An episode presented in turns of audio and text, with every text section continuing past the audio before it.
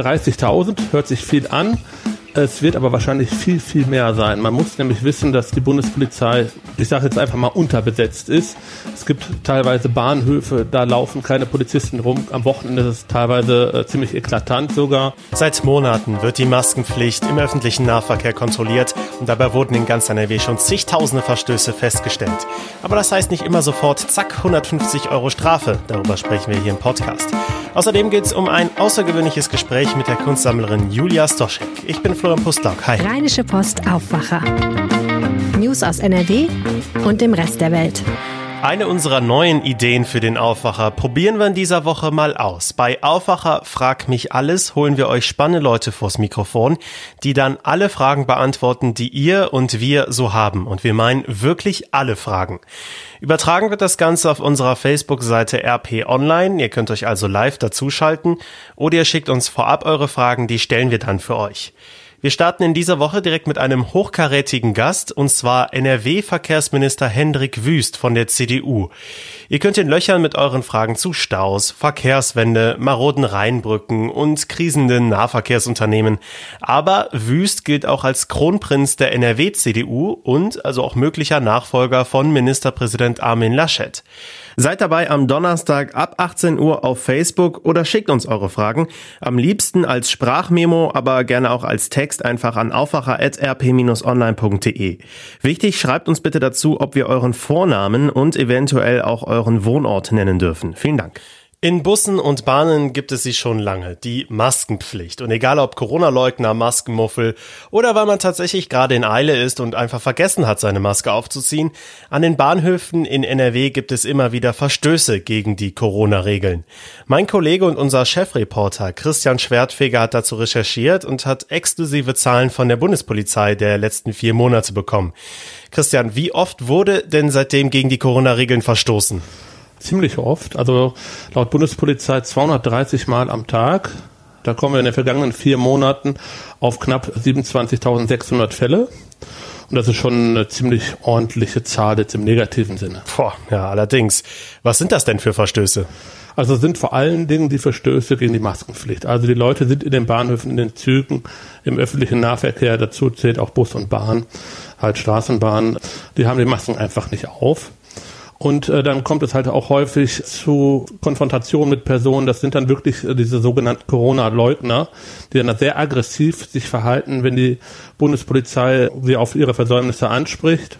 Teilweise wird dann gespuckt, geschlagen, getreten. Und das sind äh, teilweise ja unhaltbare Zustände. Fast 30.000 Verstöße, das hört sich auch erstmal nach einer riesigen Zahl an. Kann man die Zahlen irgendwie einordnen? Ja, es ist zum ersten Mal gemacht worden. Also die Bundespolizei zeichnet erst seit dem 13. September die Fälle auf. Vorher gab es das ja nicht. Ne? Also da haben sie entschieden, ab heute zeichnen wir auf und äh, 30.000 hört sich viel an. Es wird aber wahrscheinlich viel, viel mehr sein. Man muss nämlich wissen, dass die Bundespolizei, ich sage jetzt einfach mal, unterbesetzt ist. Es gibt teilweise Bahnhöfe, da laufen keine Polizisten rum. Am Wochenende ist es teilweise äh, ziemlich eklatant sogar, wenn der meiste Betrieb ist und Dementsprechend fällt da natürlich auch nur eine ganz geringe Zahl an Verstößen auf. Obwohl es sind ja immerhin 30.000 und dann doch wieder viel. Sieht man denn eine Tendenz innerhalb der vier Monate? Werden die Vorfälle jetzt weniger oder eher mehr? Nee, es ist gleichbleibend wohl. Ne? Die Bundespolizei spricht von 230 Durchschnittsfällen pro Tag. Das können mal 200 sein, das können mal 260 sein aber es bleibt wohl gleich hoch, beziehungsweise wenn man auch, man kann auch argumentieren, gleich niedrig. Mhm. Mussten denn all diese Menschen von den fast 30.000 Vorfällen die 150 Euro Bußgeld bezahlen? Nein, da ist die äh, Bundespolizei, ich sage immer in Anführungsstrichen, ziemlich locker dann teilweise auch. Äh, viele Leute sind dann halt auch nachlässig, haben die nicht absichtlich abgesetzt und da weist dann die Polizei die Leute dann halt auch sehr freundlich drauf hin. Und aber im Schnitt kommt es am Tag zu 16 bis 17 Fällen, wo dann auch entsprechende Anzeigen geschrieben werden und dann bis zu 150 Euro fällig werden. Okay, es heißt ja aber auch immer wieder, es könnte ein Trick von einigen Menschen sein, die Maske nur kurz runterziehen, weil man vermeintlich etwas isst oder trinkt. Genau, aber da haben die ein Auge für. Also das wissen sie. Die kennen ihre Pappenheimer, sage ich jetzt einfach mal, die wissen, mit wem sie es zu tun haben, die erkennen Lügner und ich glaube, es ist nicht so einfach, Polizisten in dem Fall hinters Licht zu führen. Wegen Corona waren letztes Jahr auch nicht so viele Reisen unterwegs wie die ganzen Jahre davor. Hat sich das irgendwie auch positiv auf die Polizeieinsätze an den Bahnhöfen ausgewirkt, weil weniger los ist? Ja, Taschendiebstähle sind äh, wohl deutlich zurückgegangen. Konkrete Zahlen haben sie noch nicht vorliegen, aber die Tendenz nach der ersten Sichtung zeigt, dass sie deutlich zurückgegangen sind. Die Bundespolizei führt das natürlich darauf zurück aufgrund der Pandemie aber auch, die haben spezielle Einheiten, äh, Fahndungseinheiten im Einsatz von der Bundespolizei, die wirklich nur auf Taschendiebstähle spezialisiert sind und deren Arbeit zeigt auch Wirkung. So wird pro Tag durchschnittlich ein Taschendieb sogar auf äh, frischer Tat erwischt. Hat also auch was Gutes. Kannst du am Ende ein Fazit ziehen? Fast 30.000 Vorfälle in den letzten vier Monaten. Ist das jetzt eine enorme Zusatzbelastung oder nicht? Also ich finde schon, diese 30.000 Fälle sind enorm. Wie ich anfangs sagte, ist, es spiegelt sich ja nur ein kleiner Teil ab der Verstöße, weil die Bundespolizei nicht überall sein kann. Und wenn man mal selbst durch die Bahnhöfe geht, jetzt nehmen wir mal äh, Düsseldorf ausgerechnet oder Köln, wo wirklich eine starke Präsenz ist. Aber wenn man schon nach Duisburg geht, nach Mönchengladbach, da sieht man selber so gut wie kaum einen Bundespolizisten. Dafür aber halt Leute ohne Maske rumlaufen. Darum äh, denke ich einfach, es gibt eine sehr, sehr hohe Dunkelziffer noch und für die Bundespolizei ist es natürlich unheimlich mehr Aufwand, diese Tätigkeit, weil vor einem Jahr da mussten sich um sowas noch nicht kümmern. Okay, aber wenn du jetzt sagst, dass an vielen Großstadtbahnhöfen kaum Polizeipräsenz da ist, müsste es da nicht die Konsequenz sein, dass es mehr Bundespolizisten an mehr Bahnhöfen gibt? Ja, das ist immer so leicht gesagt. Ne? Natürlich müsste es mehr Bundespolizisten nicht nur an Bahnhöfen, auch an Flughäfen, vielleicht auch an der Grenze geben. Aber ähm, man kann sich in Anführungsstrichen halt nicht backen. Ne? Christian Schwertfeger, vielen Dank. Ich danke dir. Es ist alles zu, man kann keinen Sport eigentlich mehr draußen betreiben, weil es weil es kalt ist und die Menschen brauchen irgendwie ein Ventil und ich glaube, Kunst ist systemrelevant und kann gerade in diesen schwierigen Zeiten jetzt und ich meine jetzt auch ganz akut jetzt unglaublich helfen, diese Schwere dieser Pandemie etwas abzufedern. Das ist Julia Stoschek. Sie hat Kunst zu ihrem Lebensthema gemacht. Dass die Museen und Ausstellungshäuser geschlossen haben, tut ihr deshalb besonders weh. Die 45-jährige Erbin des Autozulieferers Brose, eines Konzerns mit jährlich Milliarden Umsätzen, ist weltweit eine der bekanntesten Sammlerinnen von Medienkunst, also vor allem Videos, Projektionen und Performances. Auch ihre Ausstellungsräume in Düsseldorf und Berlin sind aktuell für die Öffentlichkeit geschlossen geschlossen. Stoschek gibt selten Interviews. Mit RP-Chefredakteur Moritz Döbler hat sie sich aber doch zum Gespräch getroffen und er hat Helene Pawlitzki aus dem Aufwacherteam davon erzählt. Sie haben ein spannendes Interview geführt mit einer spannenden Frau, Julia Stoschek. Wer ist das und warum haben Sie ausgerechnet jetzt mit ihr gesprochen? Also ich bin ja seit einem Jahr Chefredakteur der Rheinischen Post und habe in dieser Zeit versucht, viele spannende Leute in Düsseldorf kennenzulernen. Und Julia Stoschek empfinde ich als eine ganz besondere Bereicherung für Düsseldorf. Sie ist ja eine sehr, sehr wohlhabende Frau. Und dann kann man ja immer überlegen, was man mit seinem Geld macht. Und was macht sie? Sie macht zwei Kunstsammlungen, eine in Berlin, eine in Düsseldorf, wo sie eine Kunst ausstellt, die für die meisten Menschen wahrscheinlich relativ weit weg ist, nämlich vor allen Dingen Videoinstallation, Videokunst. Und sie hat sich, seitdem sie das macht, quasi zur führenden Sammlerin in Europa für diese Kunstform nach vorne gearbeitet, ist dafür am Anfang sehr belächelt worden und ist jetzt unangefochten einer der ganz großen Namen in diesem Gebiet. Und ich finde beeindruckend, wie sehr sie für diese Kunst brennt. Und darüber haben wir gesprochen, über Kunst überhaupt in Pandemiezeiten und eben ihre spezielle Expertise bei der Videokunst. Sie haben das große Interview mit ihr geführt. Das kann man nachlesen auf RP Online und in der Zeitung. Und auf RP Online kann man auch ein Kunstwerk aus Julia Stoscheks Sammlung sehen. Das heißt Grounding. Was ist das? Das ist, finde ich, sehr spannend. Ähm, es spielt in New York im Financial District, also rund um die Wall Street. Man verfolgt einen Menschen mit der Kamera auf dem Weg durch diese, durch die Südspitze Manhattans. Das ist ein androgyner Mensch. Man weiß nicht so genau, ist das eine Frau oder ein Mann. Und dieser Mensch fällt immer wieder fast slapstickhaft hin. Aber Slapstick hieß ja, dass man lachen könnte. Und man kann nicht lachen, weil man nicht genau weiß, warum ist das so? Was passiert da gerade? Und sich auf dieses Spiel, es ist ja ein Spiel, einzulassen und da Gedanken auch treiben zu lassen, finde ich unheimlich reizvoll. Wir haben gerade schon gehört, dass Julia Stoschek sehr vehement dafür plädiert, dass die Ausstellungsräume wieder geöffnet werden, dass die Museen wieder geöffnet werden, dass Kunst wieder zugänglich ist. Wie begründet sie das?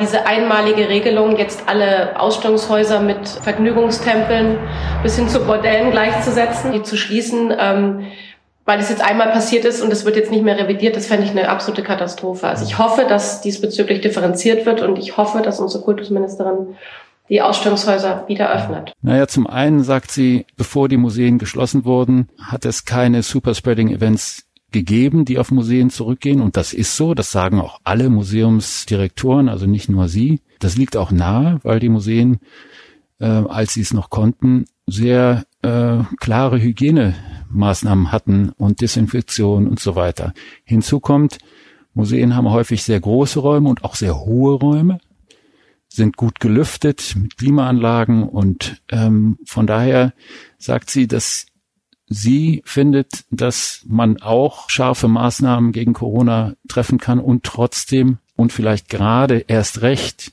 Museen öffnet, weil in Zeiten der Pandemie Anregung, Inspiration, Kunst etwas ist, was, was Menschen voranbringt. Eigentlich fragt man sich ja ehrlich gesagt auch so ein bisschen, warum sie für die Öffnung der Museen plädiert, wenn sie selber ja Kunst macht, die sehr, sehr digital ist und die eigentlich doch gar keinen geografischen Ausstellungsort bräuchte. Das könnte man ja theoretisch alles total virtuell anbieten, oder? Was sie macht. Oder was sie hat.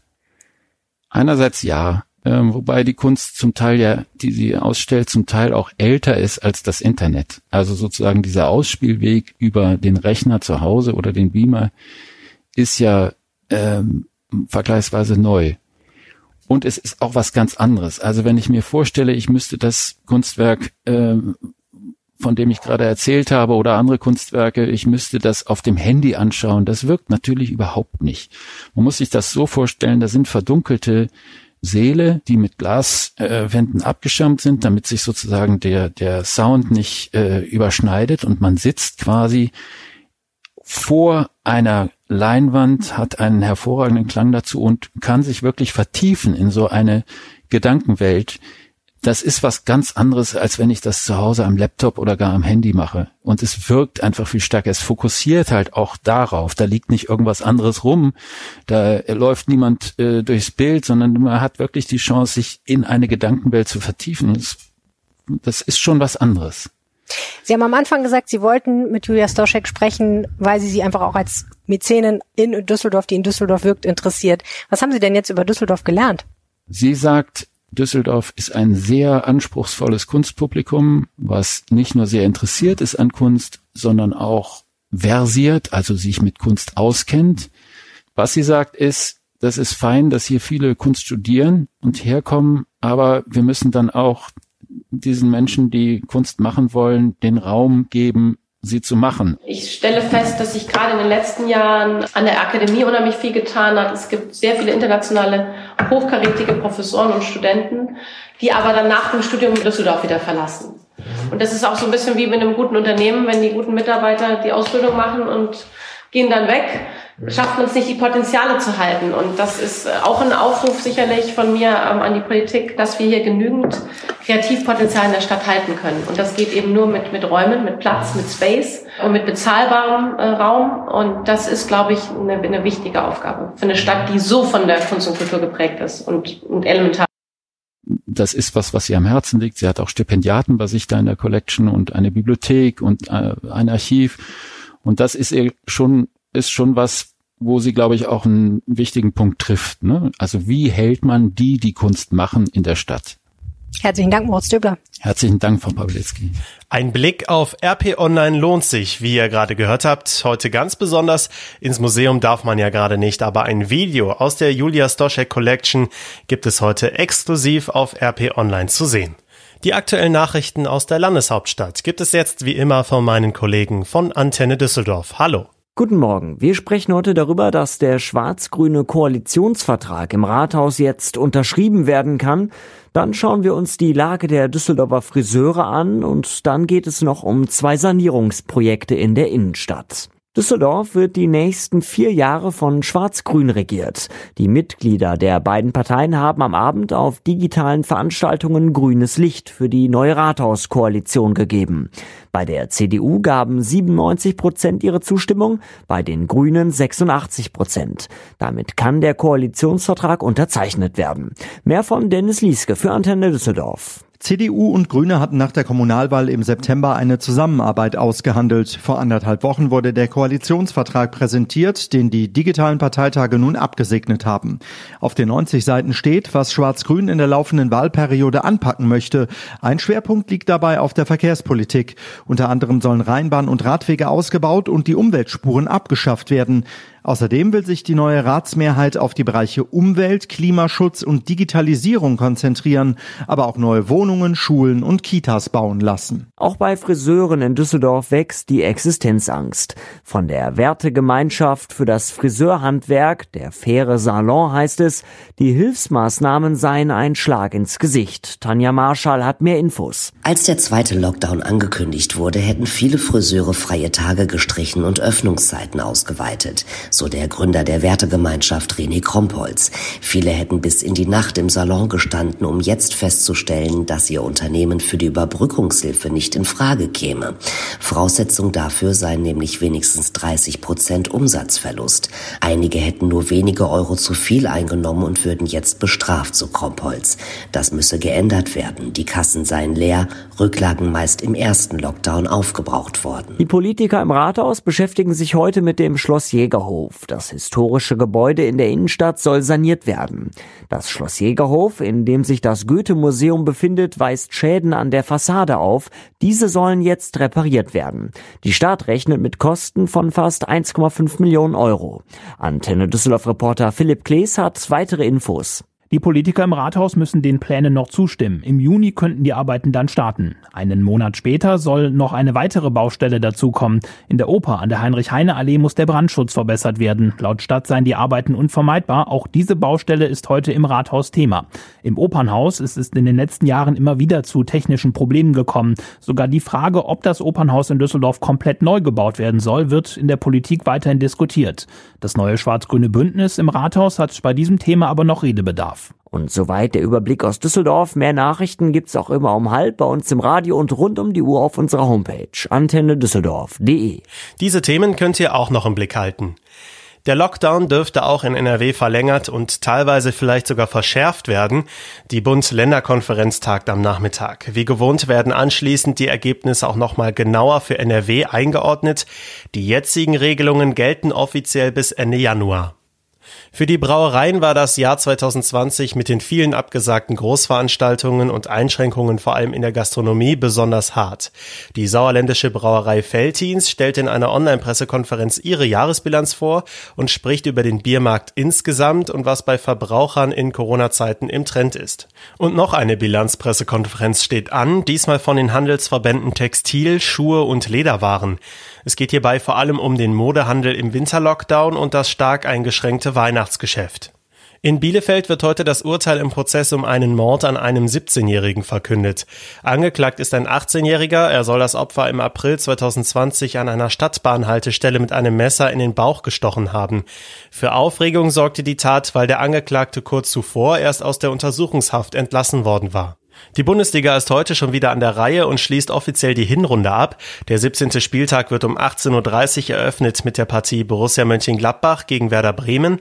Danach treffen um 20.30 Uhr unter anderem im NRW-Spitzenduell Bayer Leverkusen und Borussia Dortmund aufeinander. Das Wetter ist momentan eher ungemütlich mit stürmischen Böen und dazu viel Regen. Erst ab dem Nachmittag bleibt es dann vermehrt trocken bei 5 bis 8 Grad. Der Mittwoch bleibt meist grau und wird noch milder, um die 12 Grad sind sogar drin. Es bleibt auch weiter sehr windig und verregnet, nur selten kommt die Sonne mal durch und so bleibt es dann auch erstmal. Das war der Aufwacher am Dienstag, dem 19. Januar. Ich bin Florian Pustlauk, vielen Dank, dass ihr dabei wart. Ciao. Mehr Nachrichten aus NRW gibt's jederzeit auf RP Online. rp-online.de